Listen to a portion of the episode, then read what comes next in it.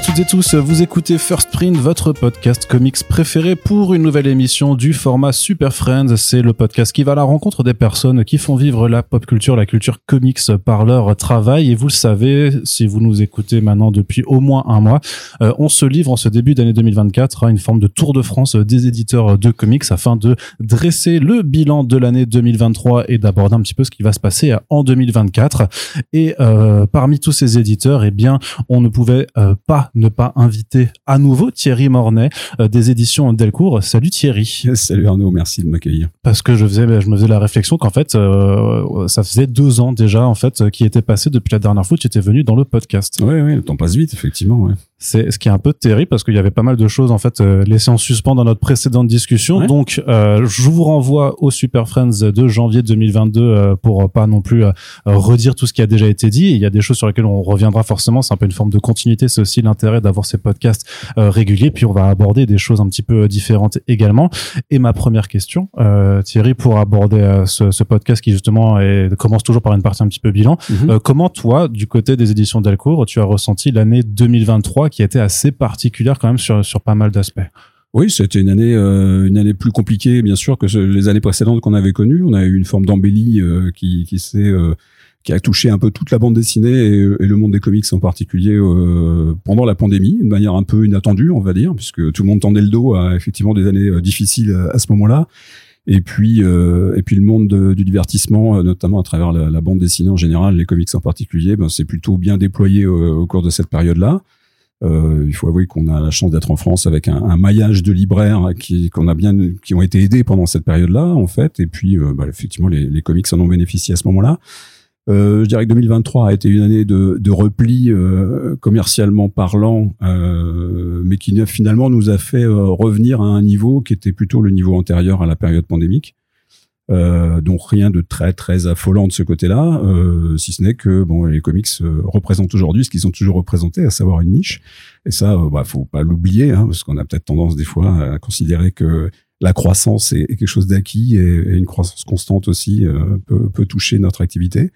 C'est pas forcément le cas. on a effectivement une période de repli et puis qui s'est particulièrement fait sentir aussi sur la dernière année avec euh, des choix du lectorat qui n'étaient pas forcément euh, tournés vers euh, la curiosité et la découverte de nouveautés, mais plutôt un repli vers des, des licences plus connues, on va dire. Et bah, ça a fait un, ça a fait une année que je vais qualifier de en, demi-teinte. on a tenté des choses, ça, ça n'empêche pas. On continue à la faire avec toujours plus de, de, nouveautés, de découvertes de, de nouveaux auteurs d'un côté, de nouvelles œuvres de l'autre. Et puis, bah, il y a des il y a des déceptions, puis il y a des bonnes surprises. Mais enfin, ça, c'est euh, moi, c'est quelque chose que je connais depuis maintenant 25 ans. Ouais, là. C'est dire, c'est quelque chose, euh, c'est un exercice auquel tu es rodé en fait. Euh. Oui, c'est-à-dire, faut, faut pas quand on quand on s'éloigne un petit peu et qu'on prend un peu de, de, hauteur par rapport à ça euh, sur sur la durée. Euh, on se rend compte euh, bah, que les, les, périodes de haut sont suivies de périodes de bas, de tassement et puis de redéploiement. Bon, c'est c'est jamais que des cycles de vie euh, qui n'ont rien de véritablement étonnant, mais euh, même si on peut, si on reste concentré en fait sur le moment présent, on, on peut, on peut crier au loup, être, euh, être un petit peu déçu. Et moi, je l'ai été aussi par des performances qui n'étaient pas forcément à la hauteur de ce qu'on pouvait espérer sur certains titres.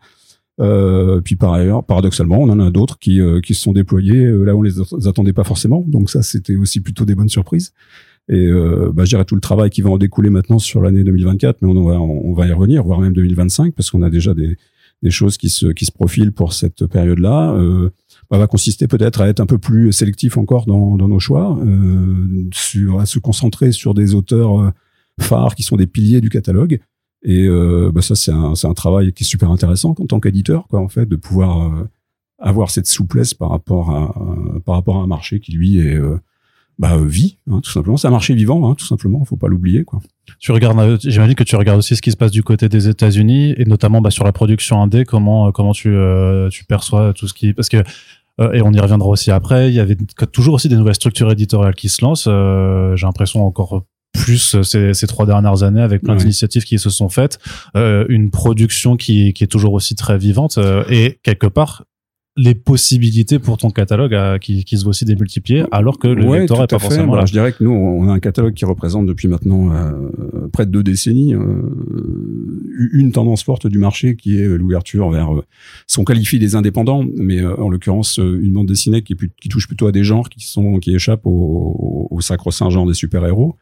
Euh, et ça, je continue à le revendiquer de manière très très forte. Euh, la multiplicité des genres d'une part et les titres en creator own d'autre part. Voilà, ça c'est vraiment les deux euh, les deux marqueurs forts, je dirais, du catalogue que, que je continue à défendre et à animer.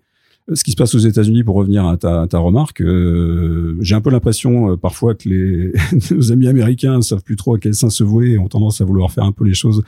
Ils tentent des choses un peu, euh, parfois, par- parfois tout, parfois n'importe quoi. Euh, maintenant, c'est euh, c'est pas à moi de dire ce qui peut fonctionner exactement sur le marché américain ou pas à long terme. Euh, faut rester observateur et avec beaucoup d'humilité. Euh, personne détient la vérité et surtout personne détient la vérité à long terme. C'est-à-dire faut jamais insulter l'avenir et euh, il y a des choses qui se font qui sont très très bien. Euh, D'autres que je vois se développer et qui euh, auxquels je, je peux prêter prêter un intérêt certain ou auxquels je crois pas forcément. Mais euh, mais c'est pas forcément moi qui vais avoir raison euh, sur le long terme une fois de plus. Donc euh, c'est une période qui est vraiment très intéressante parce qu'elle est très riche. Elle est très très riche en, en termes de, de, de propositions. Je crois qu'on n'a jamais eu euh, moi ça fait maintenant quelques Faut pas dire le chiffre exact. Hein. Ouais, ça fait cinq décennies que je lis des comics, on Voilà. va dire. Allez. Et en l'occurrence, euh, j'aurais rêvé en tant que le- simple lecteur à l'origine euh, disposer d'une offre qui soit aussi aussi variée aussi riche qu'elle est aujourd'hui. Ça c'est ça c'est réel. Après que euh, que les structures éditoriales qui les qui les proposent euh, soient pérennes, c'est c'est une autre question et c'est un autre problème. Euh, mais oui, on a tendance à, à voir euh, fleurir euh, énormément de labels. J'appellerais ça plus des labels d'ailleurs que des, structures éditoriales. Euh, chacun tentant effectivement d'aller vers euh, vers des créations plus personnelles. Et ce qui n'empêche pas aujourd'hui une partie du public, que ce soit aux États-Unis ou en France, de continuer à à, suivre et à se raccrocher presque à des à des personnages ou à des licences qu'ils connaissent déjà.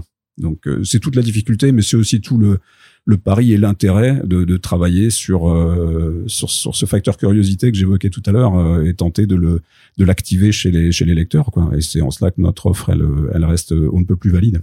Et tu sais un petit peu euh, comment tu tu estimes pouvoir activer cette curiosité? Comment est-ce que alors on l'avait dit, hein, il n'y a pas de recette miracle parce que sinon bah, tout le monde saurait l'appliquer et en fait euh, on serait sûr voilà Ouais, tout- confère euh, notre discussion il y a deux ans effectivement. Ouais. tu vois mais euh, mais euh, est-ce que tu tu t'arrives à jauger un petit peu comment est-ce que tu tu estimes qu'un lectorat peut se montrer curieux en fait euh, que ce soit alors sur euh, sur le genre en question parce qu'il a peut-être pas été assez abordé sur des grands noms qui sont liés à, à un projet de de comics? Le, le transfert de, de lectorat euh, depuis euh, qui va suivre un, un auteur depuis une licence sur laquelle il va l'avoir découvert euh, vers euh, vers un travail plus personnel, euh, c'est extrêmement limité. On s'en rend compte quand même euh, par expérience. Euh, ça peut se produire, mais enfin il y a très très peu de de- de- d'acteurs du monde des comics aujourd'hui qui capable en tant qu'auteur de de- d'emmener en fait euh, son lectorat ou un lectorat qu'il a euh, qu'il a bâti sur une licence connue vers ses propres créations euh, de manière euh, massive et pérenne. Euh, bah, une fois qu'on a dit ça, euh, ça n'empêche pas effectivement des choses de, d'exister. Je vais prendre un, un simple exemple là pour pour illustrer ça. Euh, quand on voit le travail qui a été effectué par Eric Powell, qui était pourtant déjà connu pour euh, pour The Goon euh, à travers euh, le travail qu'il a effectué en collaboration avec Harold Chester sur euh, sur euh, la- la- l'autopsie biographique de Ed bah, on se rend compte que là, on a pu toucher effectivement un, un lectorat qui n'était pas forcément un lectorat qui s'était intéressé à The Goon auparavant. Donc, je pense que la recherche de euh, de la qualité, l'innovation, le, le fait d'aller chercher euh, bah, des, des formats, comme c'était le cas pour Ed Gein avec un, un, un véritable, cette fois-ci, roman graphique, parce que c'est autant c'est un terme euh, qui est, qui est galvaudé et que j'utilise euh, très très peu ou pas du tout à tort et à travers, autant cette fois-ci, je pense qu'on a affaire à un roman graphique dans le sens où ça c'est quelque chose qui, euh, qui est complet euh, et qui, qui se suffit à lui-même, euh, contrairement à une compilation de, de, récits de super-héros euh, de 5, 6 fois 20 pages et qu'on appelle aussi roman graphique par, par défaut. quoi. Euh, là, on a affaire effectivement à un véritable roman graphique et ça, c'est des formats aujourd'hui, oui, qui peuvent, qui peuvent intéresser un lectorat qui va pas s'intéresser aux travaux antérieurs de cet auteur, quoi, par exemple. Hmm. Euh, il y, a notamment aussi la question de euh, la reconnaissance du comics aujourd'hui en France, qui a été euh, très questionnée avec la place d'un rayon comics en fait dans les librairies. Est-ce que tu fais aussi ce constat qui a été partagé par plusieurs de tes collègues de, du, comics en tant que tel qui disparaît en fait des, des, rayons ou alors que qui a du mal en tout cas à exister? Oui, alors bah, si on remonte, euh, si on remonte aux années 80-90, il y avait déjà des, comics en, librairie. Hein. On n'a pas été les, inventeurs ou les premiers à, faire ça. Donc là aussi, il faut, regarder un petit peu l'historique. Et il y a eu des périodes d'embellie euh, de, de, la présence des, de, la bande dessinée américaine au sens large du terme. Euh, à travers ces différentes décennies, euh, il y a eu des, moments effectivement à travers euh, euh, des, épiphénomènes comme ont pu l'être par exemple euh, Walking Dead qui ont permis effectivement que les comics bah, prennent une place plus importante euh, au sein de, des rayonnages des libraires. Ces dernières années, il faut bien avouer que c'est plutôt le manga qui est revenu en force. Et ben là aussi, il y a un problème, il y a un problème de place. Donc moi, j'incrimine vraiment personne là-dessus. C'est-à-dire que le, un libraire, c'est un commerçant, c'est quelqu'un qui a besoin de vendre ce qui, ce qui, ce que les lecteurs vont lui demander. Donc, euh, bah, si effectivement le manga le vend en poupe, c'est normal de lui faire plus de place.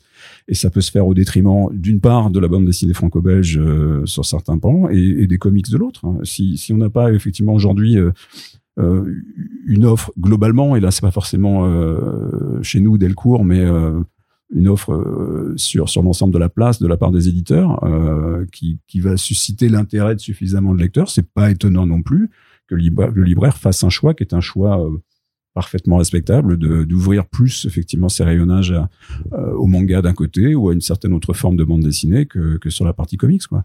À nous d'être d'être réactifs, à nous d'être d'être positifs et puis de tenter de, de voir avec eux, enfin de discuter avec eux et de voir ce qu'on peut leur proposer quoi. Ce qui est parfois un petit peu dommage en revanche, euh, c'est que c'est que certains points de vente euh, aient tendance à, à, mettre tous les comics dans le même panier. C'est-à-dire que là une fois de plus, je, je, reviens à un de mes mes chevaux de bataille qui est de de, de, de pas limiter les comics au simple genre super héros euh, et d'arriver effectivement à, à, à je vais pas dire éduquer, mais à évangéliser suffisamment euh, l'idée selon laquelle euh, les, les, genres existent de manière multiple au sein de la bande dessinée américaine. Moi j'ai la chance d'avoir et d'animer un catalogue qui est extrêmement varié de ce côté-là. Hein. Ça va de la SF à l'horreur en passant par le polar et d'autres genres encore. Euh, et un petit peu de super-héros quand même, hein, puisqu'on a la chance de, piloter une série qui s'appelle Invincible et qui, rencontre un succès certain. Euh, tout ça, c'est des choses sur lesquelles il faut sans cesse, effectivement, travailler, aller à la rencontre des libraires, expliquer, être présent et leur dire que bah, tout n'est pas forcément à mettre dans le même panier et que les comics, c'est pas une seule entité en fait, c'est une multiplicité de, de qui est multiple en fait. Alors sur cette question-là, euh, notamment eu des idées qui avaient été émises, ce serait de faire disparaître en fait le rayon comics au profit d'un rayon super-héros en tant que tel où tu mettrais que les super-héros super -héros dedans et que tous les autres titres qui existent en fait se retrouvent donc bah, dans des rayons de genre, de polar, de SF. C'est quelque chose que, qui te semblerait logique pour toi? C'est une idée qui, qui, qui, de la part, qui sort de qui? De, quoi? De Qui en parle? Qui, ah, C'était de tes, tes, collègues éditeurs dans les discussions que j'ai pu avoir aussi avec même de, et de certains libraires en fait vraiment de d'autres acteurs professionnels du, du milieu en fait et, je crois que j'ai vu aussi chez, chez des lecteurs hein, d'ailleurs. On, on, en vient euh, on en vient à une forme de, de logique effectivement. Euh, il n'y a pas de stracisme euh, mais dans ces conditions là il faut faire la même chose avec les mangas dans ce cas-là. Euh, la multiplicité des genres, elle existe aussi sur les mangas. Donc, est-ce que est-ce qu'on choisit de faire la même chose sur les mangas? Ça, ça deviendra beaucoup plus difficile parce que là, il y a une identité, euh, une identité produit qui est beaucoup beaucoup plus euh, marquée encore euh, sur la partie manga, ne serait-ce que par les formats qui sont proposés, que ce qu'on peut trouver sur la partie la partie comics. je, je, si, si aujourd'hui le nerf de la guerre reste la diffusion et la distribution, et si aujourd'hui les libraires sentent que c'est une solution pour eux, et que c'est pas forcément une solution qui descend euh, de la part de, quelques éditeurs qui veulent imposer une vision des choses, euh, pourquoi pas? Il faut qu'elle soit partagée et que tout le monde en soit parfaitement euh convaincu.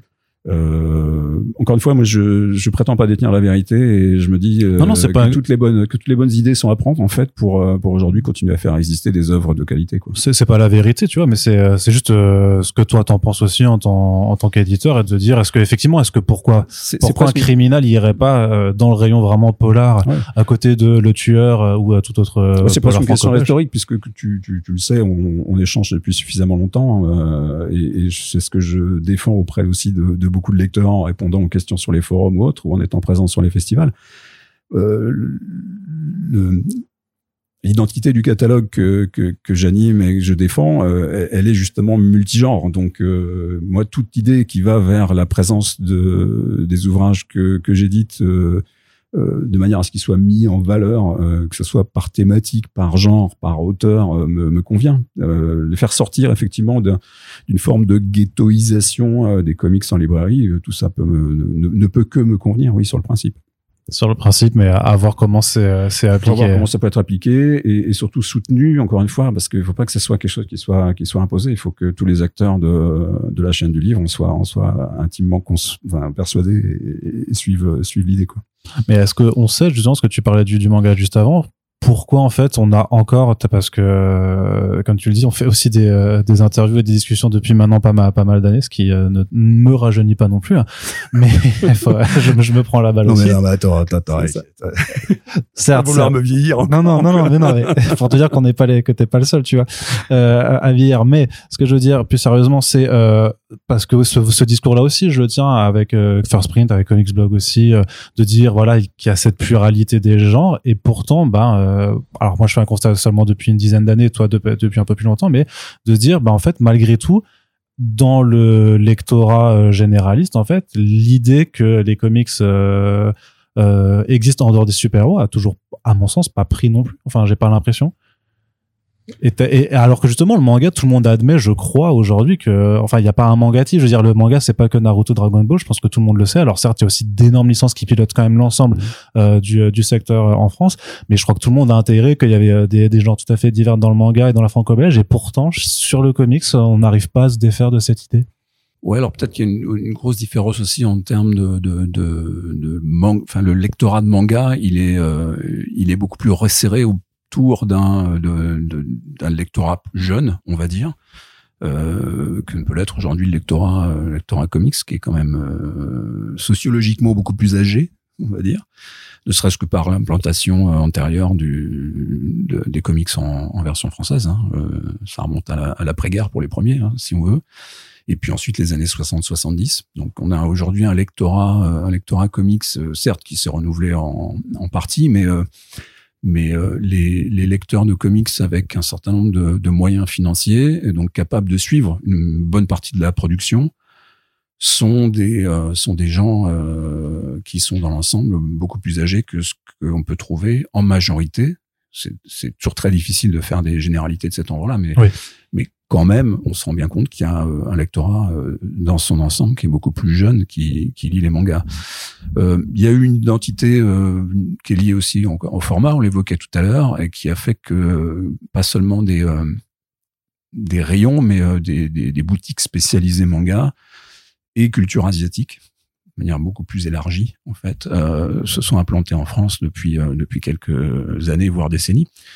Euh, les comics ont toujours été euh, présents dans le cadre de la bande dessinée, puisqu'on est quand même un pays de, de, de forte culture bande dessinée. Euh, et bon, les, les premiers comics en, en librairie n'étaient pas spécialement estampillés euh, comics. Hein. Ils étaient, euh, voilà, c'était une offre de bande dessinée, certes venue d'ailleurs, mais euh, mais qu'on trouvait euh, aux côtés de la BD franco-belge traditionnelle, quoi. Il n'y a pas eu ce, ce, ce schisme véritable en fait en termes de euh, provenance culturelle qu'on peut observer sur le sur le manga. C'est un des éléments possibles. Alors après, on pourrait on pourrait euh, réfléchir un peu plus loin, essayer de, de, de comprendre le, le pourquoi du comment. Bah, je pense qu'il y a probablement un lectorat euh, comics qui est beaucoup plus euh, beaucoup plus conservateur, peut-être dans ses goûts, hein, peut-être lié à son âge en partie, et puis euh, dans sa manière d'être, euh, et qui, euh, qui qui reste planté sur sur un genre en particulier. C'est vrai aussi pour certains libraires.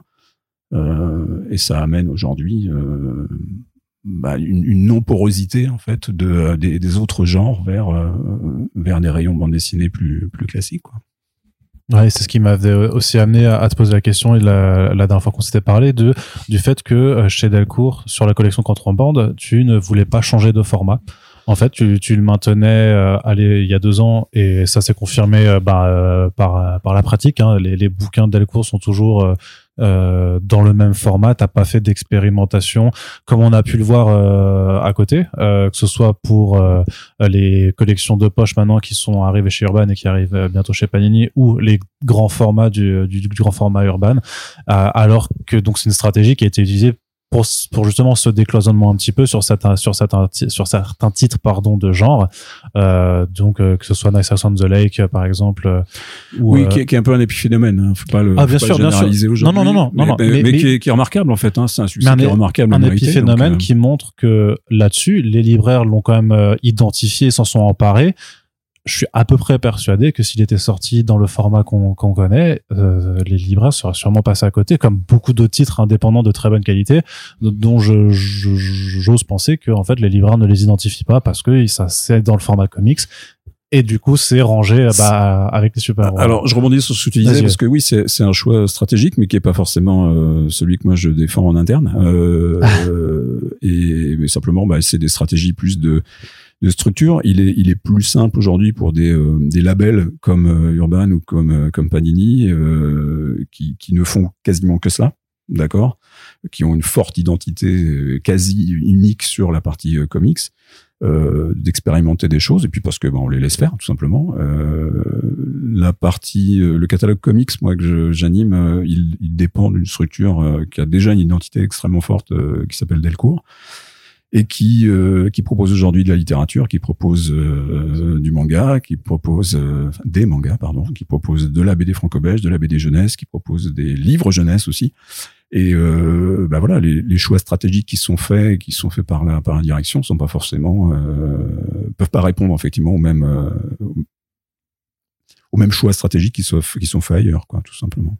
Donc plutôt parce qu'en fait, parce que euh, Contrebande, c'est vraiment une collection au sein voilà de, d'un oui, c'est ça, Contrebande, c'est, c'est, c'est une collection au sein effectivement du label Delcourt. Ouais. Donc euh, c'est, on peut pas forcément développer les choses. Maintenant, euh, je suis tu, tu cites Nice House on the Lake. Moi, il y a quelques années, j'ai publié Porcelaine. C'était au format, euh, c'était au format album franco-belge. J'ai publié Le Fléau. C'était à ce format-là. Oui, vrai aussi. Oui, oui. Donc euh, là aussi, il faut remonter dans l'histoire et voir un petit peu ce qu'il en est. Donc, on s'est jamais interdit effectivement de, de proposer des, euh, euh des, des, des, albums qui sont qui sont issus d'une production comics à d'autres formats, quoi.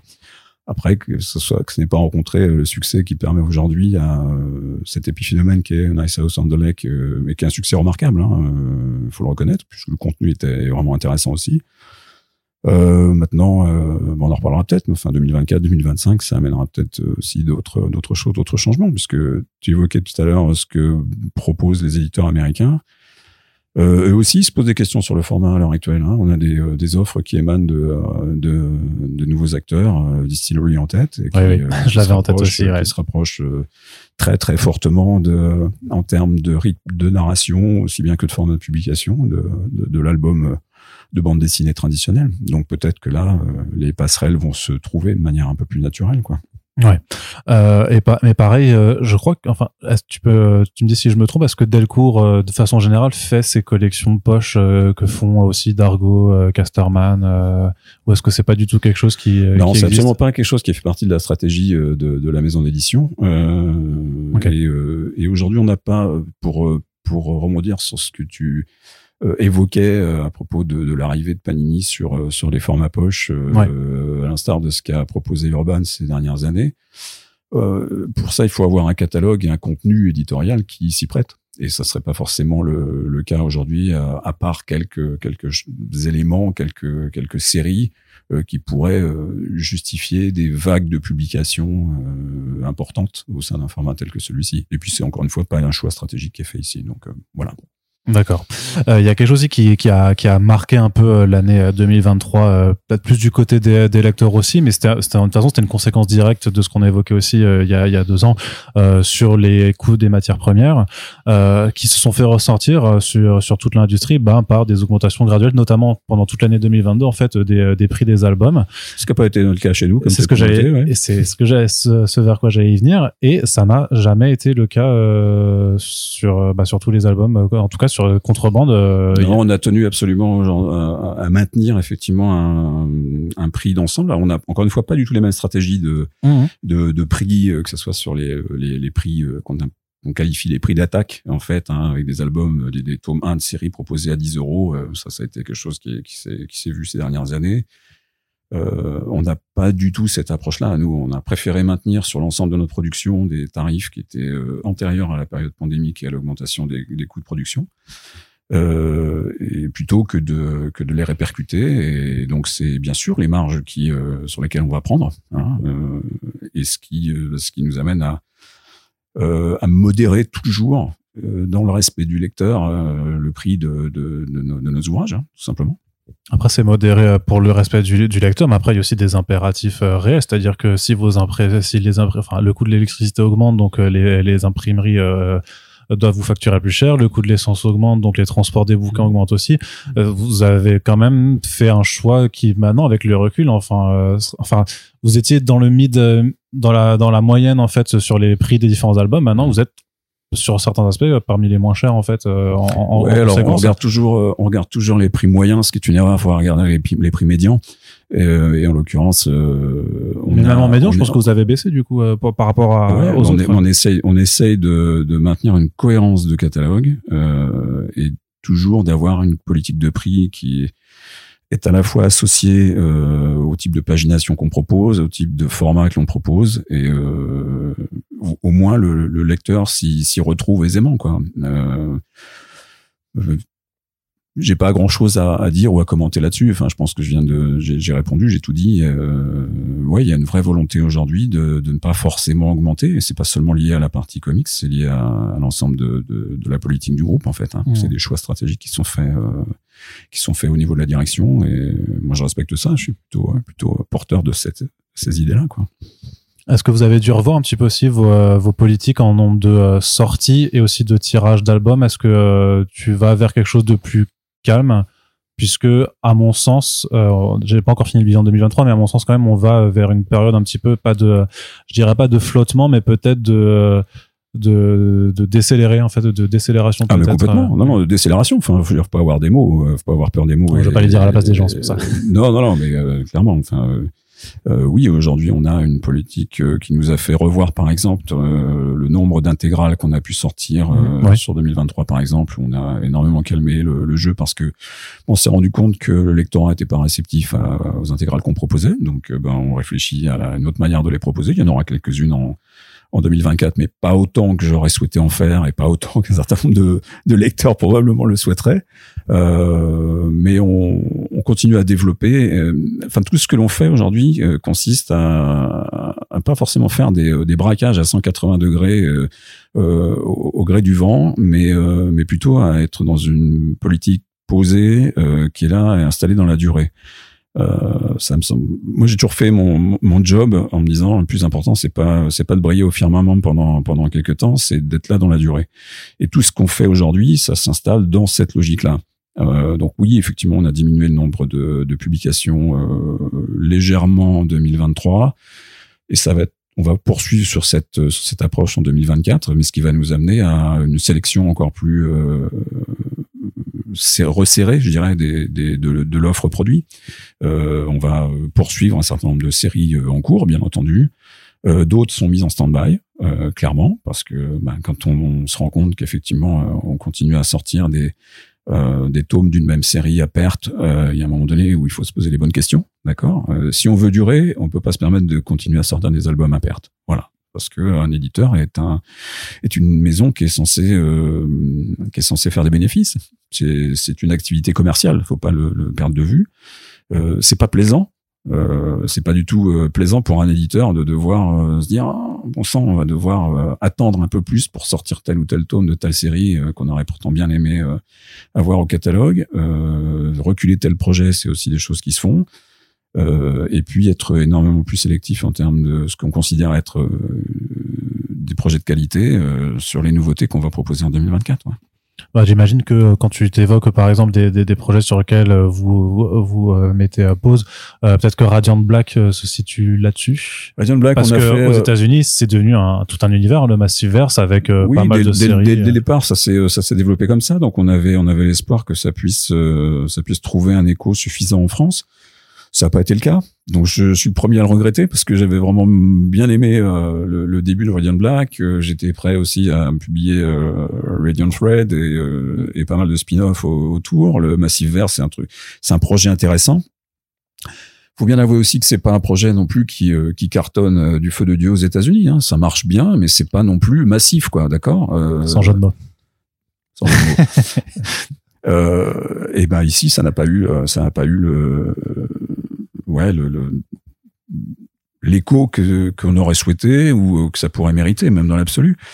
Euh, pourtant, c'est c'est une série qui a, qui a énormément de qualité. Euh, il y a une qualité de dialogue de Kyle Higgins qui est, qui est, qui est superbe. Il y a un dessin qui est frais, qui est, qui est intéressant. Il y a des développements de personnages qui sont vraiment intéressants on peut pas forcer les gens à, à, aller vers quelque chose qu'ils veulent pas, qu'ils veulent pas suivre. Hein. Ça, c'est euh, toujours ton, ton, ton mantra de dire que, euh, au final, c'est quand même le choix du lecteur qui sanctionne de toute façon. Euh, enfin voilà, c'est le lecteur a raison. Faudra, faudra prouver à un moment donné que c'est pas ça, quoi. Hein. bah, quelque part, le fait que t'aies insisté sur Walking Dead ou que t'aies publié Invincible jusqu'au bout, alors que sur certaines logiques, peut-être que maintenant t'aurais dû les arrêter, tu vois. Oui et non, parce que les, les chiffres de vente étaient pas pas les mêmes. Pas les mêmes. Donc face à une offre peut-être euh, aujourd'hui beaucoup plus pléthorique qu'elle pouvait être à l'époque. Euh, la possibilité de faire vivre une, une série ou, euh, ou d'arriver ne serait-ce qu'à l'équilibre sur tel ou tel euh, projet, euh, ça, ça, devient beaucoup plus difficile que ça pouvait l'être il y a, il y a 10 ou 15 ans. Enfin, euh, Walking Dead, il n'y a pas eu de souci, hein, ça a très vite démarré. Invincible, t'as remarqué Invincible, ouais. Invincible, ouais. ouais. Mais justement parce que tu, tu, tu, tu, disais dans, dans, la, dans un article de, de BFM publié donc de, de Jérôme Lachasse que il y avait voilà dans la BD américaine des licences donc qui s'en sortent encore très bien, mais que c'était vraiment devenu très difficile en fait pour pour des créations plus indées d'exister est-ce qu'il y a aussi un lien peut-être justement avec cette offre dont, tu parles? C'est difficile, plus difficile de se faire une place et de montrer qu'un titre euh, existe, euh, juste exister en fait, juste de faire prendre conscience aux gens. Oui, bien sûr. Ouais, c'est clair. Euh, c'est de l'espace de communication, c'est de l'espace marketing, c'est de l'espace chez les libraires. On l'a déjà évoqué, d'accord? Euh, c'est c'est peut-être des sélections qui arrivent à contretemps D'accord. Quand je dis une sélection, c'est euh, euh le, fait de présenter euh, sur le marché un, produit que, que, que l'on ou une série ou un album qui qu'on trouve parfaitement pertinent au moment où on signe les droits et puis au moment où on le sort, effectivement, on n'est plus dans, dans cette approche-là. c'est parce que le lectorat à ce moment-là va vouloir venir parce qu'on est dans une logique aujourd'hui, qui n'était pas le cas il y a, il y a 10 ou 15 ans, euh, où euh, la dernière nouveauté euh, vient supplanter dans l'esprit des gens euh, quelque chose qui a pourtant été très très hot trois mois auparavant. quoi. Donc ce, cette, cette, rapidité à laquelle avec laquelle les choses se remplace euh, ce qui était présent précédemment, euh, ouais, ça joue beaucoup. Donc on a des temps de production aujourd'hui euh, sur sur la BD qui font que c'est c'est parfois compliqué et qu'on peut se planter assez aisément quoi. C'est c'est beaucoup plus difficile de faire vivre qui plus est euh, des œuvres indépendantes. Oui, ça c'est une réalité. Enfin, euh, les, chiffres, les chiffres de, de, vente sont là pour le pour me le prouver en fait hein, euh, chaque chaque semaine. Donc bon, bah là aussi, c'est une question d'adaptation. Bah, qu'est-ce qu'on fait? On, resserre l'offre, on, on, essaie d'être un peu plus dans l'acuité de et, et, la justesse de nos choix, et puis et on espère effectivement euh, continuer à, trouver le, prochain Edgin. Euh, je parle même pas du prochain Walking Dead parce que je pense qu'on est sur un phénomène qu'on aura du mal à, reproduire comme ça. Euh, et puis ça n'empêche pas de temps en temps que ce soit au détour d'un format, au détour d'une œuvre. là en ce moment, on a on a la chance de voir le lectorat euh, extrêmement bien réagir à une, un album indépendant euh, presque venu de nulle part entre guillemets qui s'appelle Chroma. Mhm. Euh, je suis particulièrement ravi parce que c'est une œuvre d'une très très grande qualité, euh, issue, enfin réalisée par un par un créateur d'une sensibilité euh, moi que j'aime beaucoup depuis euh, depuis que on, on l'a publié euh, aux côtés de Robert Kirkman sur Oblivion Song et puis dont je connaissais aussi le travail euh, précédent hein, puisque n'en était pas à, sa, à, son premier rodéo et euh, bah Lorenzo qui d'ailleurs est en, est en tournée, en, en tournée cette ouais. semaine ouais euh, il vient d'arriver cette aujourd'hui d'ailleurs à je crois que c'est Nice ouais, ouais, il est en train de, c'est ça, il va, il, il va tourne, il sera sur, sur Paris jeudi d'ailleurs. Euh, donc euh, quand vous écouterez ce podcast, je pense que la semaine sera déjà passée. Donc euh, ah, ok d'accord. Mais bon, j'avais pas ouais, cet élément là en tête.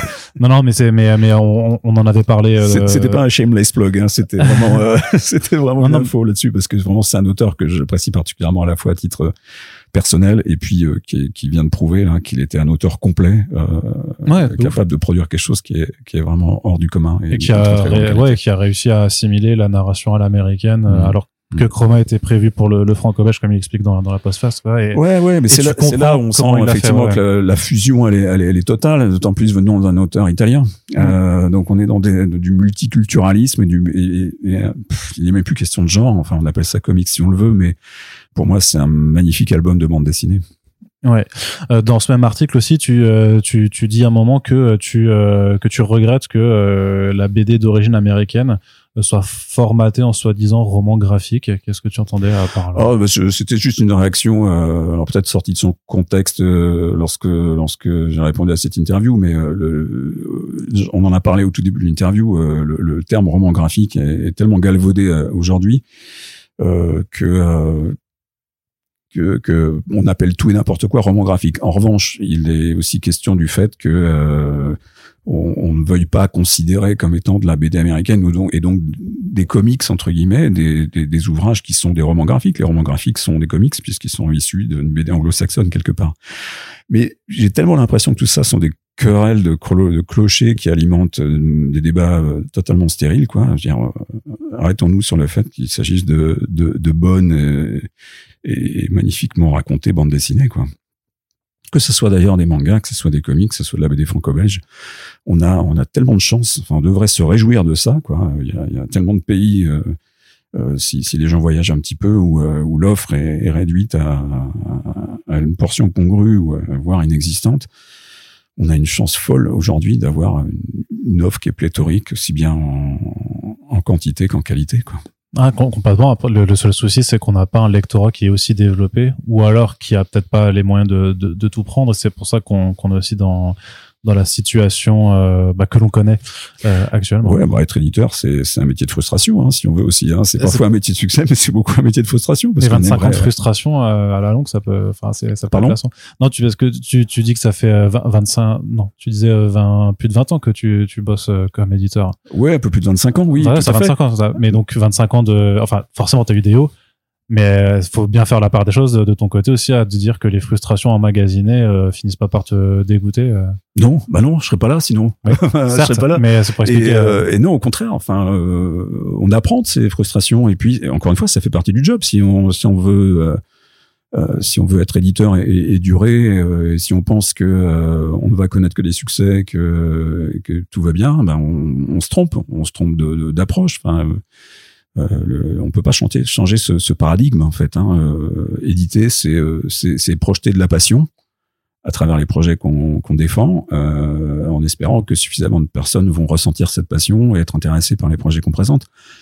Euh, c'est comme dans la vie de tous les jours, euh, ça peut pas marcher à tous les coups, quoi. Euh, donc, ben voilà, il y, a des, y a des choses et des projets qui nous tiennent à cœur et qui fonctionnent, d'autres qui fonctionnent pas.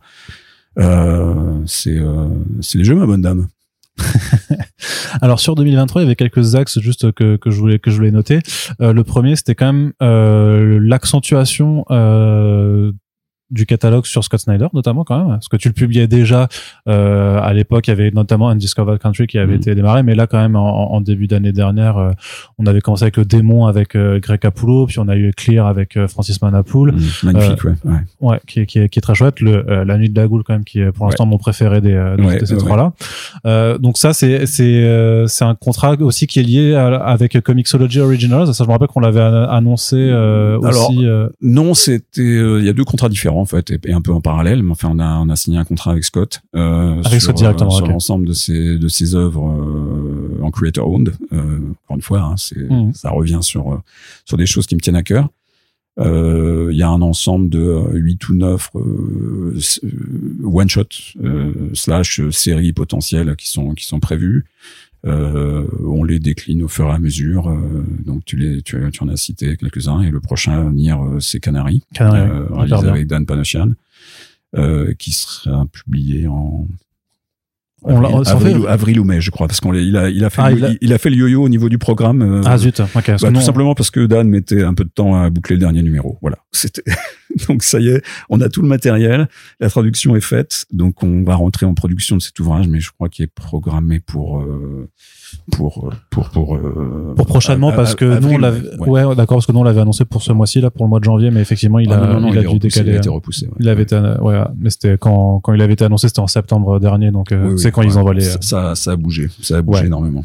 Bah ça arrive. Mais euh, mais alors comment tu, tu faisais pour euh, pour choisir au, dé- au départ? Parce qu'au départ tu avais plusieurs titres qui étaient déjà publiés. Qu'est-ce qui t'a poussé à aller plus vers des mots en premier plutôt que euh, parce que je, il me semble qu'à ce moment-là il y avait quand même déjà pas mal de, de titres qui non, non, non, c'était concernant- seul qui était complet en fait. hein. Ouais, c'était que chronologique, On les, on publie quasiment euh, dans la chronologie où ils Ouais. sont, euh, où ils sortent d'ailleurs chez Dark Horse en version euh, imprimée. Euh, et euh, derrière, après, il y en a un autre qui est qui doit être prêt aussi et complet. C'est le Book of Evil réalisé avec Joke, mais Oui. qui est un qui est un ouvrage d'un type un peu particulier parce que là, on est dans le roman graphique. C'est de la prose illustrée. euh, c'est de la prose illustrée, effectivement. Donc c'est c'est un ouvrage qui est qui est probablement plus compliqué à à, à présenter aujourd'hui. Euh, pour l'instant, j'ai pas de date de publication pour Book of Evil. Euh, on verra ce que ça donne. Et puis parallèlement, euh, Joe qui est en train de travailler sur euh, sur euh, Gone euh, pour Distillery. Donc euh, on verra si on capitalise plutôt sur Gone en premier avant de présenter Book of Evil. Voilà, ça fait partie de l'animation d'un catalogue qui est basé avant tout sur les auteurs, encore une fois, et sur leurs œuvres. Donc on essaie de voir de quelle manière ça peut marcher. Alors après. Sortir un ouvrage de, euh, de Scott Snyder et Greg Capullo, qui sont les, les, les auteurs qui ont euh, réanimé Batman, euh, c'était pas nœuds de sens à mon avis quoi. Hein et puis euh, et puis derrière effectivement bah, le travail qu'il a réalisé avec avec Francis euh, Malapoul sur euh, sur Clear, qui est l'un personnellement de mes, mes préférés à ce jour aussi avec La Nuit de la Goule. Ouais, là là on a on a vraiment des univers euh, entiers, on a quelque chose de très riche, euh, de très bien bâti, très bien euh, écrit. Euh, voilà, ça fait partie des auteurs, euh, des auteurs auxquels on fait confiance. Euh, ça s'est, euh, ça s'est négocié durant de longues heures au téléphone avec Scott pendant la pandémie, en fait. Ouais. Ce, ce contrat. Et euh, comme ça peut arriver parfois, même si moi je rechigne toujours un petit peu, mais ça s'est signé en aveugle entre guillemets, c'est-à-dire que ce jeu, j'avais que des pitchs avec des, des noms de séries d'ailleurs qui étaient euh, qui étaient même pas arrêtés. Euh, L'un des exemples aussi étant euh, Noctera, qui l'a réalisé Oui. avec Tony Daniel et qui, qui a porté euh, 4-5 noms avant de se, se fixer sur Noctera. Euh, J'ai les premiers pitchs qu'il m'avait envoyés à, à l'époque. Mais, mais même nous, en plus, hein, quand, avec les annonces, euh, on avait changé de titre au moins une fois publiquement, Il y médiatiquement. a eu, il y a eu trois ou quatre titres différents en fait sur Noctera. Mais euh, voilà, bon après c'est euh, c'est les choix qui sont faits créatifs et euh, encore une fois là, moi je, je respecte énormément le, les, les auteurs et euh, on suit euh, on suit leur choix quoi. Marc Russell aussi, t'avais, t'avais reproposé, t'avais fait euh, le retour du Messi le premier. Alors, mais par contre, plutôt que de faire la suite, par contre, euh, donc tu prends Not, Not All Robots. Ouais, ouais, bah écoute, on a plutôt euh, une des fins, on va dire là-dessus, puisque l'album a été réimprimé rapidement. C'est un très très bon album, euh, là aussi. Qui j'aime beaucoup le travail de Mark Russell de manière générale. Euh, le retour du Messi a absolument pas marché. Euh, Ce, que- ce qui, ce qui me rend triste. Mais, euh, mais moi aussi, ça me rend triste. hein. Tu vois, quand je parlais de frustration, tu, Mm. tu touches du doigt ce qu'il en est. Mais euh, The Long Earth, qui sort également de chez Ahoy, euh, Oui. une excellente série de super-héros, et à côté duquel le lecteur est passé complètement. Euh, c'est donc il a raison, hein, pour reprendre ce que tu disais tout à Ah l'heure. non, c'est- je le reprenais de toi. Mais mais peut-être qu'on n'a pas fait le, le travail suffisant, peut-être que l'album n'était pas suffisamment visible. euh, que, que- que dire Voilà, Ce- c'est extrêmement dommage parce que c'est une série d'une qualité euh, incroyable sur un sur un genre euh, qui est le genre super héroïque, mais avec euh, comme tout ce que je publie en termes de super héros, avec un angle d'attaque qui est un peu particulier et une originalité dans dans l'écriture, dans la tonalité. euh, que moi j'aimerais pouvoir retrouver euh, si j'étais encore lecteur vraiment euh, de, de- chez les super héros Marvel et DC quoi. Il y avait un grand temps fort en 2023 aussi. Donc, qui va trouver sa conclusion euh, bah, à l'heure où on enregistre, c'est demain. Berserker. Ouais, tout à fait. Berserker, quand même, le gros titre euh, de euh, Keanu Reeves, Matt Kint et Ron, et Ron Garney, euh, où je me rappelle même que euh, là, tu parlais de, de parfois de- d'efforts marketing, là, vous avez euh, poussé les potards plus loin que d'habitude, parce que Mm. on a vu des pubs au cinéma pour du comics. Je sais pas depuis combien de temps on n'en avait pas eu, mais euh, Ouais. franchement, quand même, grand, grande première et tout ça. Euh, c'est c'est angoissant, c'est d'a- d'avoir ce genre de de grands lancements et surtout que en plus je me rappelle que tu t'avais décalé la publication et aussi pour qu'il n'y ait pas trop d'espacement entre entre les trois tomes Mhm. Mais aussi parce que bah techniquement il y a aussi un projet de mais multimédia là-dessus hein, avec sûr. euh, films et séries d'animation qui Mhm. n'arrive hélas toujours pas alors que maintenant on arrive à la conclusion de la série en comics euh, Oui, alors euh, oui et non. Alors euh, angoissant, non, pour répondre à ta première Oui, que remarque, c'est surtout extrêmement excitant de pouvoir avoir accès à des moyens marketing. Alors bon, je dirais pas que je suis euh, blasé de ça parce qu'on a eu la chance de, de travailler sur des campagnes d'envergure avec Walking Dead notamment. Euh, Ça, c'était a été génial, quoi. Enfin, euh, de pouvoir. mais justement t'en pouvoir- avais peut-être pas eu de la même ampleur depuis Walking Dead euh, peut-être Ouais, c'est ça, ouais, absolument, ouais. Euh, donc ça, c'est le premier point. Ensuite, euh, oui, le décalé, ça nous semblait logique puisque ben, on, on, on réagit toujours au, au rythme de publication aux États-Unis aussi, et je ne me voyais pas effectivement euh, euh, attendre un an et demi avant la publication d'une conclusion. Donc là, on va rester sur euh, sur un an et demi, deux ans, allez, deux ans pour les trois albums, on va dire, euh, ce qui est ce qui est quand même très raisonnable, surtout pour une série indépendante. Euh, tenue par toujours les mêmes auteurs, ça aussi, je, j'y Oui. tiens, d'accord. On n'est pas sur des dans, un registre de, de, de fill-in ou de ou d'artistes invités pour euh, pour parer aux, aux défaillances euh, de, de rythme de dessina, du dessinateur habituel de telle ou telle série. Euh, en revanche, la série, elle n'est pas vraiment terminée. C'est-à-dire que la trilogie euh, originale, oui, est terminée. La trilogie euh, de, de base, le, le, le, le cycle vraiment principal, il est terminé. Il se termine demain avec la sortie de Berserker 3. Mais l'univers continue avec des one shots Bah, l'univers, en fait, il est suffisamment riche pour qu'il y ait des one-shots et on a un autre quatre- one-shot quatre- qui ouais. va être euh, publié. euh, il y aura deux one-shots à venir, en fait, Ouais. en, en français. Poetry of Madness et Fallen Empire euh, du coup Euh, oui, alors ces deux-là étant regroupés dans un premier album, Ah, il y aura deux autres spéciaux euh, qui font l'objet d'un deuxième tome hors série. de mais qui n'ont pas été annoncés en VO encore pour le moment Non. euh, pour le Donc coup voilà, tu peux considérer que c'est un scoop. Bah, non, bah, on savait qu'il y avait trois déjà. Euh, ce que je sais depuis peu, c'est qu'il y, y aura un quatrième spécial, donc Ouais. nous permet d'envisager de regrouper deux. Bah, je, me doutais très fortement que vous alliez les suivre, mais je savais pas encore si tu faisais un numéro, un album un- pour, nu- pour numéro, si t'allais regrouper. euh, on va les regrouper deux par deux en l'occurrence. Ouais, plutôt de, de par deux. Euh, bah, bonne nouvelle à savoir, parce que notamment, bah, t'as des auteurs, enfin, de- des, euh, des dessinateurs comme Steve Cross euh, sur le premier. Et euh, Rebecca Isaac sur le second, qui je Ouais. trouve font un travail euh, absolument, absolument Oui, avec en plus hein, là-dessus, des, des récits qui sont euh, bah, qui justifient pleinement dans le dans le registre euh, du développement euh, de, de, de la série d'origine quoi. Et on sent on sent la patte de, de Keanu Reeves derrière quand même. Ça c'est vraiment très intéressant quoi. Euh, à côté, t'avais quand même aussi des albums Avatar qui ont plutôt bien marché cette année. Ouais. Ça, euh, par, j'imagine que c'est poussé par. euh, bah, il y avait le film qui, qui était qui était sorti, mais après, c'était pas ton premier essai euh, sur la licence Avatar. Tu voulais publier, vous avez déjà publié quelque chose d'autre avant ou pas? Bah, on avait publié euh, non sur Avatar, on avait publié uniquement euh, un album un mois avant la sortie d'Avatar 2 Ouais, c'était avant ça, la ouais. voix de l'eau. Donc ça remonte maintenant à, à pas, euh, un an et demi. Un an et quelques. Un ouais. an et demi, ouais, on va dire. Ouais. C'était fin d'année, euh, toute fin d'année euh, 2022. Deux, deux, ouais. Euh, donc celui-là est extrêmement bien reçu et qui était d'ailleurs une, une relecture assez intéressante. C'était pas du tout une adaptation du premier film, mais c'était une relecture de, de- des événements euh, survenu au cours du premier film, euh, mais un peu sur le principe des untold tales, en fait, de, de récits euh, qui ne sont pas apparus euh, comme si ça avait été des scènes coupées du film, en fait. Et c'était vraiment très très intéressant, très très chouette, et très très bien dessiné par euh, par Yann Dursema, qui est, qui est une autrice que, que j'aime particulièrement, et pour avoir eu le plaisir de l'éditer longtemps dans Star Wars, c'était un vrai plaisir de la retrouver. Et puis cette année, oui, une trilogie, The High Ground, qu'on a sorti effectivement, et ça va se poursuivre tranquillement. On va égrener d'autres albums de l'univers Avatar en attendant la, sortie de, euh, du troisième opus euh, cinématographique. Mais là, Disney ne vous aide pas beaucoup, euh, bien au contraire, parce qu'ils ont repoussé encore d'un an la sortie fin 2025 du, du Avatar 3, qui était initialement envisagé pour fin 2024, et ce qui aurait normalement pu nous permettre de publier pas mal d'Avatar en 2024. Mais on non, on va espacer tout ça, égrener tout ça. Il faut toujours se plier aux, euh, aux aléas du, euh, du monde hollywoodien. Euh. Oui, surtout quand il s'agit de licences comme ça, parce que ça c'est un peu le contre-exemple de, de ce que je propose au sein du catalogue, parce que c'est une vraie licence cette fois-ci, hein, contrairement à tout le reste. Hein, Berserker, c'est pas une licence, c'est pas encore. Walking Dead, c'est non, non, on peut pas dire ça. C'est vraiment un, une, une, BD qui est créée au départ par des auteurs euh, et euh, que ça devienne ultérieurement quelque chose qui va se développer sur d'autres plateformes. Ça, c'est après on peut appeler ça licence si on veut, mais pour moi une licence c'est à quelque chose qui est né ailleurs et qu'on adapte en BD. C'est sûr, mais quand tu as le projet qui naît de bande dessinée et euh, tu aperçois que euh, moins d'un mois après Netflix est déjà sur le coup, tu vois que quand même c'est Keanu Reeves le tu dis que l'ensemble a été monté, c'est de la même façon que euh, au, Japon, tu as des mangas qui sont euh, montés où tu as dans le contrat d'édition, tu en fait as l'anime qui est aussi déjà prévu de départ.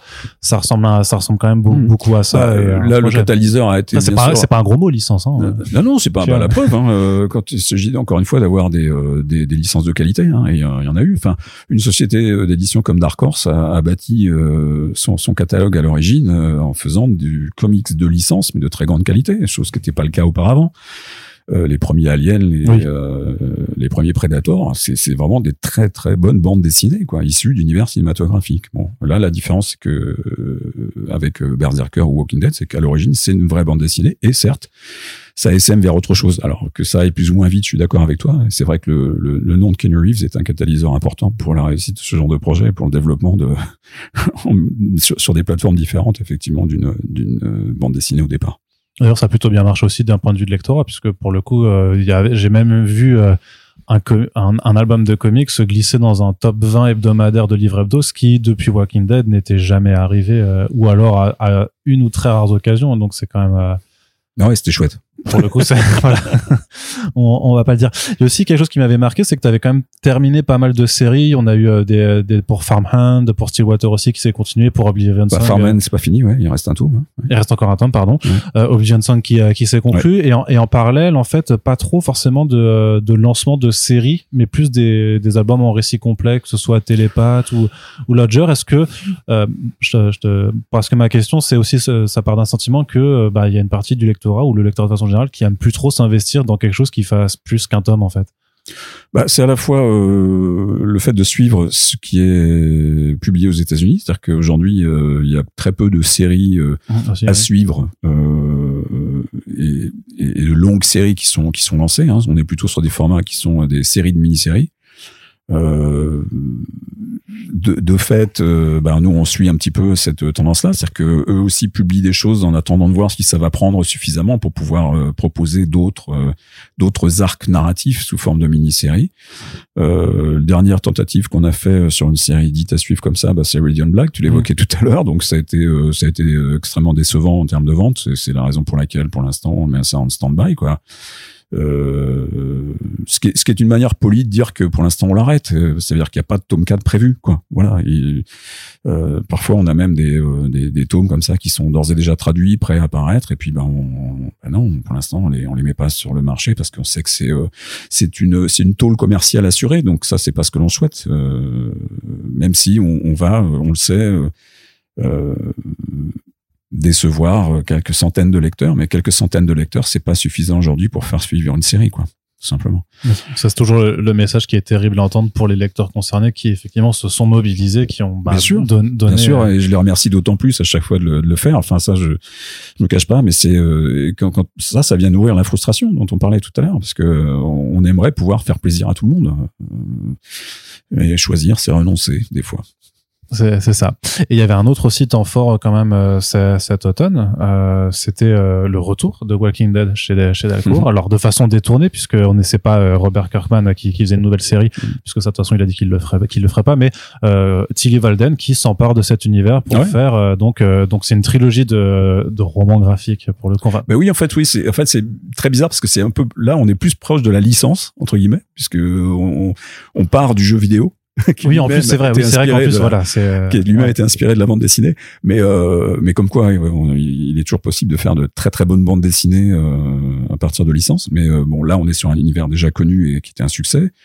Euh, le succès qu'on sait et, et de voir moi ça a été une, une vraie surprise en fait de voir Tilly Walden arriver sur Walking Dead c'était euh, c'était un casting euh, inattendu on va Je dire pense que personne l'a l'a anticipé. hein, franchement. euh. mais c'est c'est là où euh, moi je continue à apprécier énormément la la hardiesse de, de, de Robert, de, en plus de, de laisser son, son bébé, euh, celui par lequel effectivement il a été surnommé une Midas de, des comics, euh, aux mains de, de Tilly Walden, c'est euh, c'est audacieux, c'est vraiment très très audacieux, et, et le résultat est, bah, est là parce que narrativement c'est euh, c'est vraiment très très chouette quoi.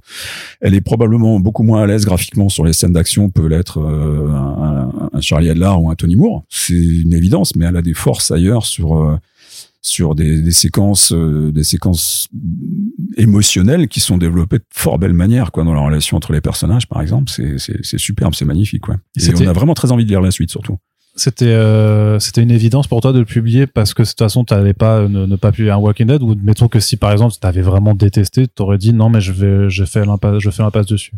bah la question s'est pas posée parce que j'ai pas Ouais. détesté c'est pas une pirouette hein mais euh, euh, non non après enfin quand c'est mon c'est mon je considère aussi, euh, pour répondre euh, à l'inverse, c'est un, peu mon devoir d'éditeur hein, de poursuivre une série euh, Qui a qui, a marché connu un succès oui. tel que Walking Dead.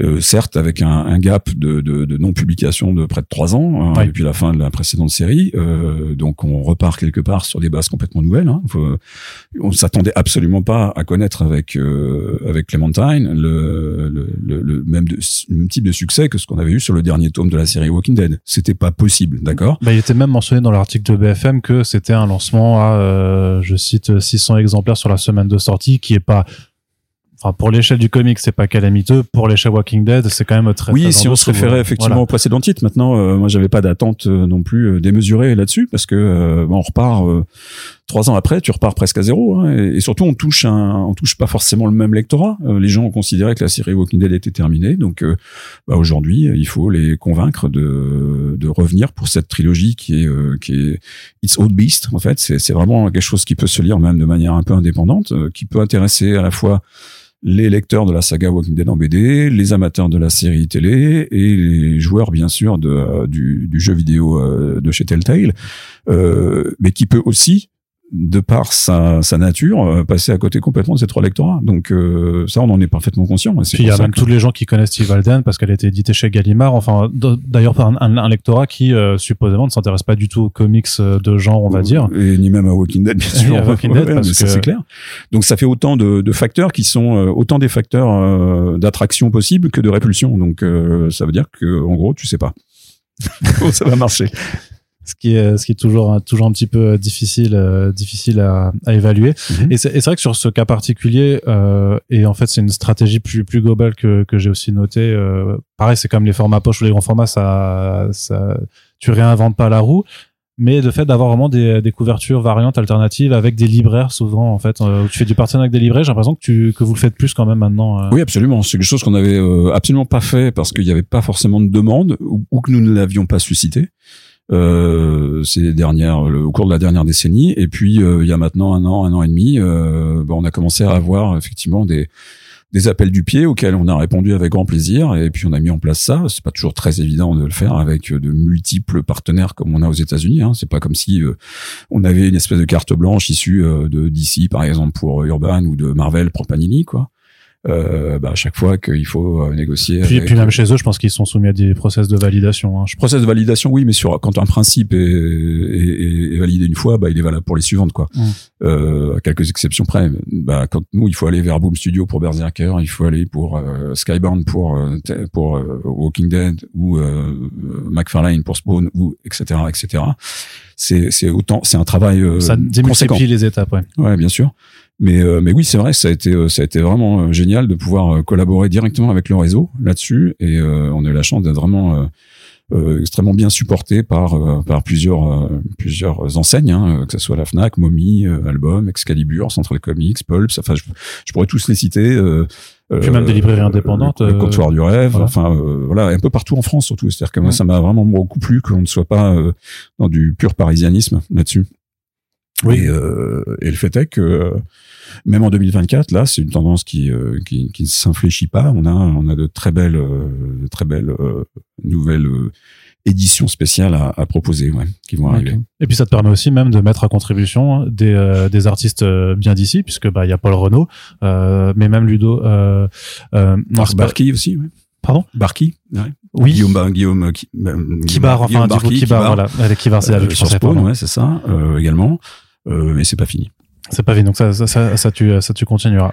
Et donc, euh, dernier point de, de ce bilan avant d'aborder. Oui, excuse-moi, j'en complète avec une euh, qui est aussi importante parce qu'elle est sortie il y a pas très longtemps, mais euh, même d'arriver à travailler avec le l'auteur le, d'origine, le dessinateur d'origine, euh, C'était le cas avec euh, l'entre du Snorgle à Marseille, qui est un livre à Marseille, et pour qui on a réalisé, euh, fait réaliser par Sean Phillips une couverture alternative sur Night Fever, quoi, oui. qui était tellement bien réussie d'ailleurs que euh, elle a tellement plu à Ed Brubaker qu'il souhaite l'utiliser sur une, une, autre version à, à, venir de Night Fever aux États-Unis. Parce que eux, c'est vrai que j'allais presque oublier de les, de les, mentionner, mais c'est vrai que Brubaker Phillips, c'est on va dire le c'est le ça coule de source en fait que tout nouveauté chez qui sort euh, qui est annoncé chez eux euh, finit par arriver chez vous et en plus pas pas trop pas trop longtemps après. Là-dessus parce que de toute façon là votre partenariat il est euh, gravé dans le marbre j'ai envie de dire. Ouais il est gravé sur les marges de San Diego ouais pour c'est ça voilà d'origine. Tout à fait. Écoutez le précédent podcast si vous l'avez pas. Ouais ouais c'était c'était rigolo mais c'est vrai que ça reste d'avoir cette cette confiance établie depuis maintenant euh, une, plus d'une dizaine d'années euh, avec euh, Ed et, et, Sean, ça permet une réactivité sur les projets, une confiance qui est établie et voilà, faire des couvertures variantes, c'est une chose, pouvoir publier très rapidement ou être au courant des projets à venir avant la moindre communication faite vers l'extérieur, ça, ça, aide beaucoup à, à, enrichir ce, ce, ce, catalogue et ce pan de, de nos publications. Euh, donc là, on a euh, Where the Body Was, intitulé Là où gisait le corps. On l'a francisé volontairement euh, euh en cours d'année. Et puis, bah, écoute, la, semaine prochaine, on sortira euh, juste avant Angoulême aussi une réédition et non pas une simple réimpression de scène de crime, ouais. qui était quelque part la toute première collaboration véritable entre Brubaker et Phillips, même s'il n'était qu'encreur sur les crayonnés de Michael Lark. De Michael Lark, ouais. Euh, mais euh, justement, pourquoi l'avoir francisé ce titre? On s'était posé la question avec Corentin. Euh, et, Mais pourquoi pas? Parce que moi, je suis le premier à souhaiter le faire à tout moment, parce que il y a, y a, pas mal de titres aujourd'hui anglis, enfin en anglais qui, qui sont parfois difficiles à prononcer pour les non anglicisants. Euh, certes, ça fait plus comics, ça fait plus the real thing, d'accord. Euh, mais euh, là, ça s'est imposé. Moi, dès que je peux, au contraire, trouver un titre qui est percutant euh, suffisamment en français ou ben pourquoi pas le faire? On l'a fait sur Edgin ça nous a bien réussi et parfois c'est une c'est une plantade d'accord on l'avait fait sur Temps mort je crois il y a quelques années une série de chez Image et c'était euh, voilà les gens sont passés complètement à côté pas seulement à cause du titre hein, j'imagine mais euh, mais voilà non non au contraire moi je suis je là aussi pour défendre peut-être paradoxalement aux yeux de certains, mais la langue française, ouais, quand on peut, là, euh, Where the Body Was, c'était c'était euh, une logique ouais, de, de, de. Et euh, qu'est-ce que qu'est-ce que ce que je voulais dire aussi pour con, pour conclure ça? Bah Baker Phillips, c'était là-dessus, non? Ouais, Baker Phillips, bah parce que t'arrives même à, à, suivre parce que quand on parle de, de ralentissement de production, eux, t'as l'impression qu'ils font que presque presque accéléré quoi. Parce que c'est à dire que Where the Body Was vient à peine de sortir euh, aux États-Unis que paf le, le prochain est, apparaît déjà et qu'il il s'arrête pas. Et est-ce que pareil t'as un lectorat qui arrive à suivre? Parce que bien sûr qu'on veut tous suivre tout ce que font Brubaker Phillips parce que c'est quand même l'assurance d'avoir un minimum qualitatif euh, haut de toute façon. Mmh. Ah, mais c'est est-ce que aussi lecteurs arrivent à, suivre et même toi en termes de prod à pouvoir les agencer dans ton euh, calendrier euh? Ouais mais c'est pour nous c'est un des piliers euh, je parle pas forcément de succès commercial ici mais euh, mais c'est un pilier qualitatif du, du, du catalogue ça c'est une évidence. Euh, on a suffisamment de comment dire de variété dans, dans ce qu'il propose même si tout ça peut être mis dans un grand sac nous, nous pardon noir, polar, enfin ce genre de choses. il faut bien avouer que chaque série ou mini-série, on va dire, ou chaque œuvre qu'il produise a sa propre identité en fait narrative. Euh, Kill or Be Killed, c'est pas la même chose que Reckless, quoi. D'accord? Euh, au noir, euh, c'est pas la même chose que Night Fever, euh, qui n'est pas la même chose non plus narrativement, parce qu'en plus là, là où gisait le corps est un est, vraiment un whodunit un peu particulier, euh, qui, qui, est vraiment extrêmement bien fichu. Narrativement, c'est euh, c'est d'une belle trouvaille, c'est une qualité d'écriture. Euh, Ed Brubaker est suffisamment capable de se renouveler à chaque projet en fait pour que euh, l'effet de surprise soit toujours là en fait donc les gens qui connaissent et qui ont goûté à à, à Brubaker Phillips ben ouais ils ont envie d'y revenir quoi et puis ben on est un peu récompensé aussi avec l'annonce récente de de la de la série télé alors même si on était officieusement déjà au courant depuis quelques temps. ça, c'est l'avantage qu'on peut avoir de d'une relation de confiance avec les auteurs. Série télé qui émane en plus d'un projet d'adaptation de film qui se n'est jamais fait, euh, qui est annoncé euh, il y a 13 ans. Ouais, tout à fait. Ouais. Bah, dès les origines de la série, en fait. Hein, euh, et puis, et puis là, bah oui, ça y est, ils ont, ils ont enfin signé, projet enfin lancé. maintenant, comme pour tout ce qui s'est, ce qui a été annoncé comme comme gravé dans le marbre depuis depuis maintenant des, des années avec avec Hollywood ou les plateformes J'attends d'être euh, d'être assis devant un écran pour le voir et pour y croire vraiment. Donc on verra. C'est vrai que ça pourra, surtout que là, tu auras une gamme ben, d'intégrales euh, hmm. Toute prête parce que a priori Criminal ça peut aller vite. C'est pas un truc qui demande énormément de moyens, en tout cas en termes d'effets spéciaux. Euh, c'est pas le truc qui demande le plus. Non non. Et puis ce qui est extrêmement rassurant aussi, c'est que Ed Baker va participer à l'écriture. Donc là là on peut être sûr qu'on aura une une fiabilité, une un, respect, une fidélité de, de l'œuvre d'origine d'un genre. Et donc maintenant, ben, euh, est-ce qu'on peut euh, un peu aborder 2024, euh, le, le, le futur de, de ah bah non, c'est fini, le temps qui nous était imparti. Ah ouais, c'est vrai que j'aurais dû demander avant. j'aurais dû demander avant. Non, non, mais bien sûr, avec mon plaisir. Parce que donc on a déjà évoqué ensemble, donc Berserker le tome 3 et le fait que il y a les futurs one shot qui arriveront bien évidemment chez vous, ça c'est ça c'est fait.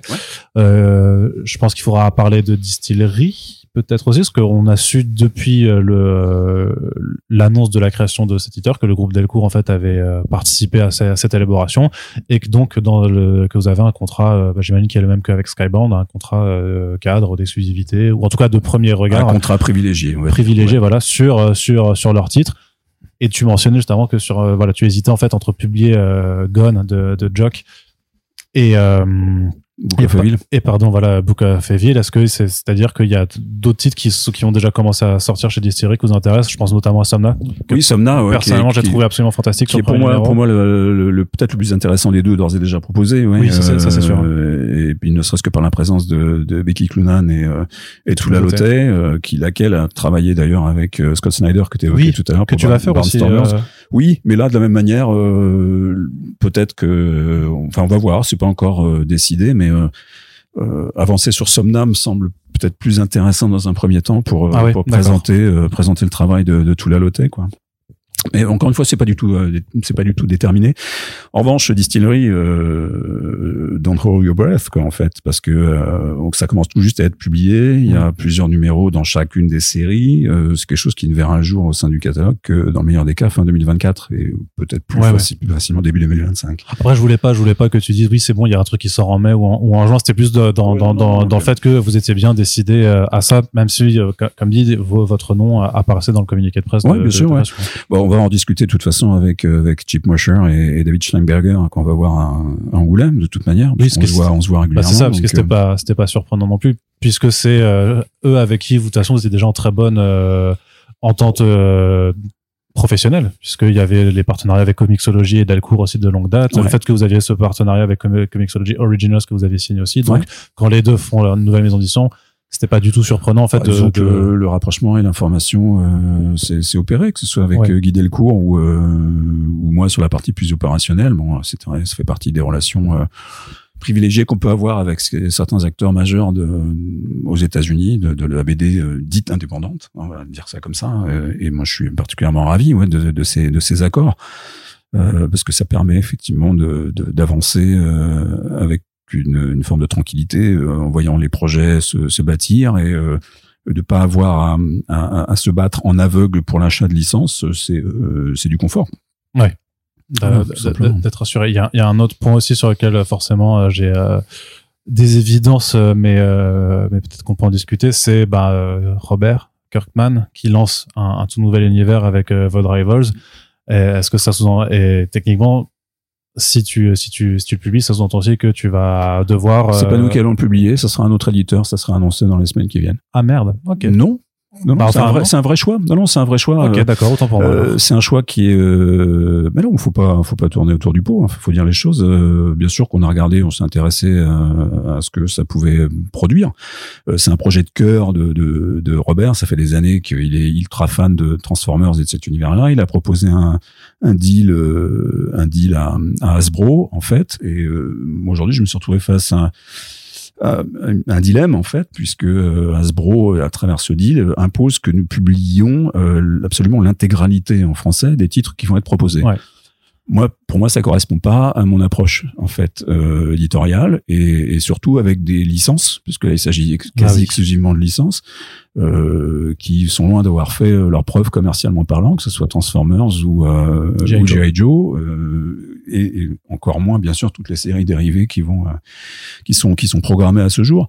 Euh, S'il m'avait été possible de euh, de d'opérer une sélection à travers l'ensemble des projets, euh, je ne dis pas, ça, pourquoi pas, mais euh, là c'était pas euh, possible dans ces conditions-là. Donc, euh, et à un moment donné, on explique, on dit les choses, et puis bah non, on fera pas. Ok, Donc, très bien. bah, quelqu'un d'autre le fera, oui. Oh, c'est parfait, voilà. Très très bien. Bon, ah bah, dans, dans ce cas, je, je te laisse aussi. Qu'est-ce que tu peux me dire un petit peu sur sur ce qui arrive, euh, dans ce que tu as le droit de dire, et ce que tu as envie de dire. hein, oui, tout à fait. Bah, je vais parler hein. de mes, mes coups de cœur principalement. Ouais. Euh, bien sûr, il y a la nouvelle série de, de Simon Spurrier et puis Ah oui, oui, Charlie vrai. Adler, Oui, d'un vrai oui, oui. qui, qui débarque dès le mois de février avec euh, le premier tome de- de- d'un diptyque. C'est euh, c'est superbement écrit et puis bah, magnifiquement dessiné. Mais enfin ça, on connaît le, la qualité de narrateur de, et de dessinateur de Charlie. Euh, c'est vraiment de, de l'horreur euh, décomplexée et, euh, Bien bizarre, et de l'occultisme Mhm. bien bizarre, mais vraiment qui tient la route. Et donc euh, premier tome en, en février et, euh, et second tome un peu plus tard dans, dans l'année. Euh, on aura juste avant la diffusion du euh, deuxième opus au cinéma de, de Dune de Denis Villeneuve, euh, l'adaptation de la première partie qui Ouais. sera en bande dessinée chez nous. Que du coup, vous avez décalé ce que ça avait été annoncé pour l'automne. Donc là, forcément, c'est logique aussi de On devoir suit. se. Voilà. On suit l'actu- l'actualité euh, cinématographique de ce côté-là. Ouais. Euh, le lancement d'une d'une trilogie aussi euh, qui s'appelle Dark Ride. Euh, Oui. On vient de la relire et qui est vraiment superbe parce que c'est vraiment vraiment de l'horreur gore euh, développée par- Joshua Williamson et dessiné par euh, l'excellent André Bressan euh, qui avait euh, officié ensemble sur Birthright jusqu'à maintenant. Ça, ça arrive pour mars. Ouais, parce que ça, c'est 8 tomes, hein, Birthright chez vous, ou plus? Non. C'est 10 tomes. 10, pardon, voilà. Ah ouais, 10 tomes et euh, alors 8 pour euh, Outcast euh, Ouais. et 6 pour Oblivion Song. Oui, oui, non, mais tu, par- pardonne, moi, j'ai pas tous les Non, chiffres non, non, je t'en prie, il n'y a pas de souci. Mais, c'est ça, paraît aussi, c'est vrai que d'ailleurs, où on enregistre ce podcast, euh, on a fait l'actualité euh, ce, matin sur, à, l'écrit, mais de dire que c'était logique, enfin, bien entendu, si t'avais pas aimé, tu l'aurais pas fait, mais quelque part, vu que t'avais quand même fait, voilà, justement, une série de très longs cours avec euh, cette équipe créative, de dire, bah, leur prochain, c'était après- Ah oui, attendu, que ça en vienne plus, chez vous. c'est super chouette quoi. Vraiment, Mm. c'est bien. Et, euh, c'est ça a été une vraie une vraie découverte, une vraie éclate euh, à faire. Et puis, ben on va on va essayer de la faire rayonner auprès des des, des, des fans de parcs d'attractions parce qu'il est question de ça. Effectivement, il y en a beaucoup en France aussi. Enfin, je le sais à travers les les relations qu'on a pu nouer. Euh, moi, à titre personnel, avec euh, avec le Futuroscope notamment. Euh, Oui, bien sûr. ouais.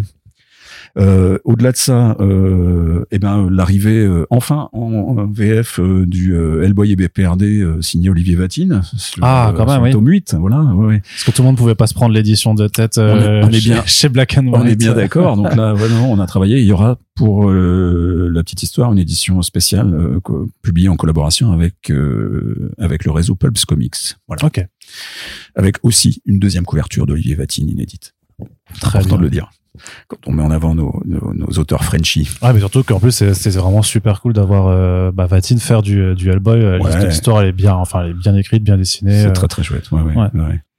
Euh, de ce second tome, second tome pour l'instant, en espérant que ça ne soit qu'un deuxième euh, de Arrow Smith aussi en avril. Ouais. Euh, voilà, donc peu de temps après la sortie, euh, la réédition du, du 1, euh, qui est une réédition euh, augmentée, euh, retraduite et tout et tout.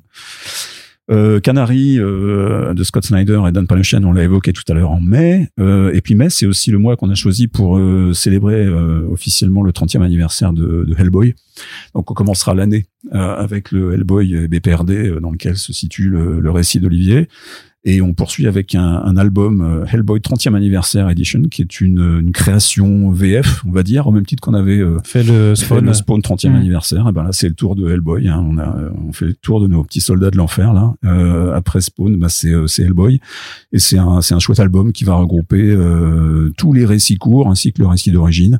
Euh, des illustrations euh, et puis euh, on va y retrouver aussi la toute première apparition chronologique de Hellboy dans les pages de Next Men on va y Oui. trouver des choses comme ça donc c'est un c'est un chouette point d'entrée à tout l'univers Hellboy finalement euh, qu'on va proposer sous, sous, sous cette euh, superbe édition, qui elle-même pro- ouais, disposera aussi d'une édition Un spéciale. truc spécial. ouais. Ouais, elle, elle est pas encore annoncée officiellement, donc je dis pas avec qui. Euh, on, un autre de mes gros coups de cœur de l'année, euh, c'est euh, un titre qui euh, qu'on a choisi de franciser également et qui s'appelle Les affamés du crépuscule. Alors c'est euh, The Hunger and the Dusk Ah, trop bien, ouais. euh, de, de Gwendoline Willow Wilson au scénario et et puis ben l'ami Chris Wildgoose au dessin qu'on avait découvert en France sur Porcelaine sur la trilogie Porcelaine. C'est une magnifique série euh, en apparence uniquement d'heroic fantasy, donc euh, on peut se dire tiens c'est super, c'est bourrin, c'est des humains qui vont taper des elfes et des orques, et c'est au final euh, une belle belle réflexion euh, sur euh, sur la différence, euh, sur le, le fait de devoir s'unir face à un, un, un mal supérieur et, euh, et surtout une belle belle histoire d'amour aussi. Donc c'est important de le préciser. Il y a que de l'amour dans ce programme 2024 chez Delcourt, c'est magnifique. Euh, Parker Girls qui va marquer le retour de, de Terry Moore, Terry Moore, aussi chez nous. Euh, et puis un, un truc qui est très attendu des, des fans et je le comprends parce que moi je suis ravi. euh, Ça fait des années que je cours après ce, cet album. C'est désolé, euh, c'est Bone hors série avec un album de 160 pages entièrement dessiné par Jeff Smith euh, qui va permettre de retrouver en, en couleur euh, les aventures de Big Johnson Bone, mais aussi pas mal de récits inédits. Et euh, là aussi, c'est une édition qui va être euh, unique en son genre, euh, la VF, euh, puisque Jeff nous, a permis de, picorer dans les récits qu'il avait publiés au fil de ces dernières années pour constituer un album, un album qui va regrouper donc plusieurs plusieurs récits. Voilà, comme si c'était des des, des récits survenus, se raconter autour du feu justement, et, notamment pour euh, cet ancêtre de Bone en fait, qui s'appelle Big Johnson Bone. C'est vraiment très très chouette. Et puis bah c'est toute la poésie, euh, la poésie de Jeff Smith qui est au rendez-vous.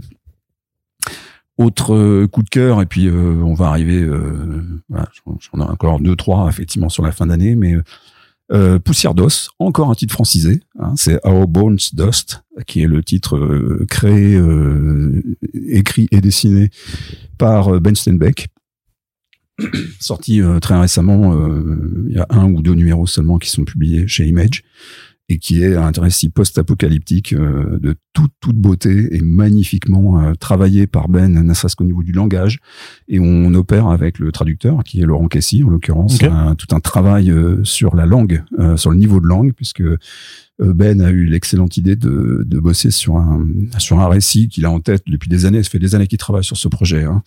Et euh, à partir du moment où on est dans un univers post-apocalyptique, eh bien, euh, il n'y a pas de raison que la langue ne s'effondre pas non plus. Et justement, tout le travail qu'il a fait sur la langue anglaise qui, qui, se, qui se déforme, qui s'appauvrit, en fait, on va essayer de, le- de le traduire et de le retranscrire en français. Donc là, il y a un vrai beau travail qui est, qui est en cours de, de réalisation par Laurent. Et on va, on va bosser là-dessus pour faire un, un album qui, qui s'annonce magnifique. Quoi.